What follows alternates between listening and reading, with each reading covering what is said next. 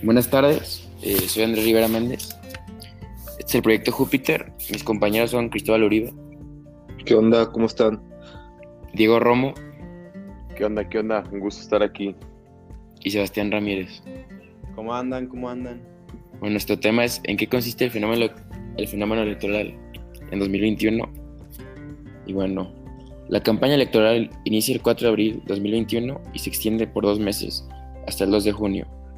La votación está programada para celebrarse el 6 de junio del del 2021 de las 8 de la mañana a las 6 de la tarde, en simultáneo con las re- respectivas elecciones estatales. Se estima que el cómputo final de los resultados y el reparto de escaños de representación proporcionan se haga el 23 de agosto. Gracias, eh, Andrés. Pues para explicarle un poco cómo van a ser estas elecciones del 2021, pues las elecciones federales en México de este 2021 fueron denominadas oficialmente por la autoridad electoral como el proceso electoral federal 20 2020-2021. Son las elecciones intermedias que se llevarán a cabo en México el 6 de junio, como ya dijo Andrés, de este mismo año. Debido a la reforma electoral del 2014, en estas elecciones se elegirán simultáneamente los puestos o cargos federales y locales en 32 entidades federativas del país. Quiere decir que el que votaremos en- se votará en el país alrededor de 32 entidades para saber cuáles son nuestros representantes. Procederemos con mi compañero Diego Romo. Ah, pues bueno, este, desde la estrategia muy cuestionada de nuestro presidente, el cabecita de algodón, ante el COVID-19, este, pues ha tenido pues muchas críticas, ¿no? Y muy recientemente el metro de la Ciudad de México. Y este, y asimismo otra de las deudas más persistentes entre los ciudadanos es que se aplicará, se aplicó la ley seca para este para las elecciones de 2021. ¿Qué es la ley seca? Pues es decir, que durante y después de la jornada cívica estará prohibida la venta de bebidas alcohólicas. Y este y pues sí, yo creo que pues lo que se hizo está muy bien, ¿no? Porque Sí. no sé qué opinan, no, no sé, no, la verdad es que no sé qué opinen ustedes, pero pues Yo estoy Sí, completamente de como que, acuerdo. como que si, si, es- si- si esto no se hace, pues cuántos borrachos llegarán a votar y claro que quién sí. sabe qué. No, Pues que- puede borracho, confundirse sí. en sus votos. No, pues qué babosadas podrían hacer allá, ¿no? De que Sí, sí, con Sí, la claro que sí. multitud. Pero pues bueno, este procederé con, con mi compañero Cristóbal Uribe. Pues sí, dando yo creo que una opinión de todo esto, pues yo creo que estas elecciones eh, pues han sido muy diferentes a las que han habido, eh, a las que hemos tenido, empezando por el COVID, este, pues, ha cambiado totalmente la manera en la que votamos y vivimos, este, también pues desde las las alianzas, este, que se han hecho muchas alianzas nunca antes vistos. Ahorita vamos a, ahorita les voy a platicar Ah, más. pues sí, la- las, les- la, la cuarta T y el PRIAN, ¿no? Sí, es sí, literal. Yo creo que es como que esta guerra entre estos dos bandos, unos para parar a los otros, ¿no? Pero bueno, ya iniciando, eh, pues han, este, hay tres alianzas. Este, la primera es este, la de Va por México, que es este, el PRI, eh, el PAN y el PRD. Montaron la coalición parcial inicialmente que fue acordada en, cien- de- en 180 de los 300 distritos electorales. Eh, en una primera fase fueron registrados 171, eh, pero luego lo expandieron a 219 distritos electora- electorales. Tenemos la segunda, que es la de Juntos Hacemos Historia, eh, que en diciembre del 2020 fue conformada la alianza formada por el partido Morena y el PT y el Partido Verde. Eh, la coalición fue acordada inicialmente en cientos distritos electorales y pues eh, también este, como la pasada se fue extendiendo y ¿no? que este pues está es este partido político que ahorita está muy fuerte yo creo que es el que más se lo pone al, a Morena no sé qué opinan ustedes pero este, pues también está que desde principios de año ha anunciado que el Partido Social, Socialdemócrata eh, iría solo en las elecciones federales en enero de 2021, eh, como anteriormente lo han realizado. Eh, estamos en, ahorita en este tema del podcast en donde, pues, alianzas, pero también es, como digo, son unas elecciones nunca antes vistas porque hay mucha guerra sucia. pues hemos visto que al menos 88 políticos a candidatos han sido asesinados desde septiembre según la, una consulta mexicana. Eh, eh, y yo creo que ahorita pues ser político pues estás corriendo un gran riesgo, no sé qué opinen ustedes. Sí, no, claro. Sí. No, este, sí, no, y este, y como dices, pues de, de las alianzas que hay, sobre todo pues las, las más fuertes, que es la de Va por México, donde está el PRI, PAN y PRD. Las únicas. Pues, la y, ajá, ah, bueno, y la otra de Juntos Hacemos Historias, donde está el Partido Verde, el PT y Morena, pues es como, como una pelea entre capitalismo y comunismo, ¿no? Se podría decir, y pues, y pues sí, como que esa rivalidad que tienen, pues ha llevado a, pues a que hayan asesinado a varios políticos, ¿no? Porque el otro equipo, el otro lado, se podría decir, no quiere que llegue al poder y no quiere que domine, sobre todo en la Cámara de Diputados, ¿no? Exacto. Y pues... sí, para, porque luego, porque, y, y, pues era, era, yo creo que lo más importante de esas elecciones era quitarle, pues este, que no sea mayoría de el Juntos Hacemos Historia, en, el, en, la Cámara de Diputados porque eso le da mucho más poder al presidente y pues quién sabe qué, qué cosas se va a sacar de la manga, ¿verdad? Y viendo los resultados que nos dieron, ¿qué, qué opinan? Sobre lo pues, que el futuro también en la guerra en la guerra sucia están de que no sé si se enteraron que estaban pagándole influencers para que voten por el verde. Sí, sí, ajá. ya los multaron a los sí, ya, sé, ya sé. Qué bueno. Pues, en fuentes confiables me arrojaron que entre el 42 y el 47% de la gente votó, bueno, está a favor de la alianza entre el Partido Verde, en donde entran los influencers, Morena y el PT. Es que pues, vamos viendo qué será en México con esto. Pero bueno, pues pasaremos a los antecedentes con Andrés Rivera. Conclusión. Pues que el Partido Verde está jugando muy sucio.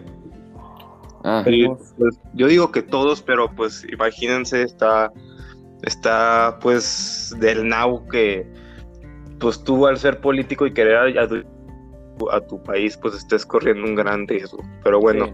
Sí, sí, sí, y pues, y pues este, aunque dependiendo los diferentes puntos de vista de las personas y por quien quieras votar, pues este puedes ver el lado de que la alianza buena y la alianza mala, ¿no? Pero pero pues en sí los dos han tenido muchos delitos, este, me han robado mucho y, y pues un sinfín de cosas no que han hecho. Entonces que no hay bueno en la historia, ya depende del punto de vista que lo quieras ver, ¿no? Sí, sí, sí. claro que sí. Y pues que, que les late ya irnos a las conclusiones o quieren platicar un poco más. No, pues, rápido, nada más contarles los de los antecedentes, pues los que han pasado en las elecciones pasadas. Este, simplemente en los procesos electorales se dirimen una serie de cuestiones importantes como la ciudadanía, la representación, la organización política y la gobernabilidad, ¿no? En esencia, las características del régimen político y sus formas concretas. Es decir, que pues los ideales democráticos, vale decir que es el imaginario que dio origen a los regímenes democráticos, reales que incluían una serie de promesas que difícilmente se han realizado, como AMLO, que ofrecía becas, que ofrecía dinero, que ofrecía, pues si nomás no, no vemos resultados, ¿no?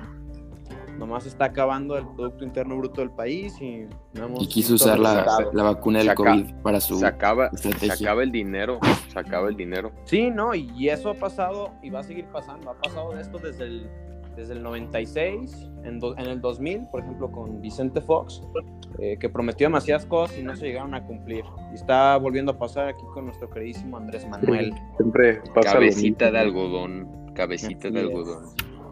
¿Alguna conclusión sobre estos antecedentes? Pues rápido, este, pues creemos que las elecciones de este 2021 y con todas las medidas de seguridad del voto, este, pues como ya vimos, pues fueron, en mi experiencia, pues eh, lo llevaron bastante bien con el COVID. Yo personalmente acompañé a, mi, a, mi, a mis papás a votar y no me tardé tanto. Este, pero pues yo digo que la imparcialidad de la INE y el voto solo podrá existir uno ya que los demás posibles, las demás posibles imparcialidades están resueltos y aseguradas.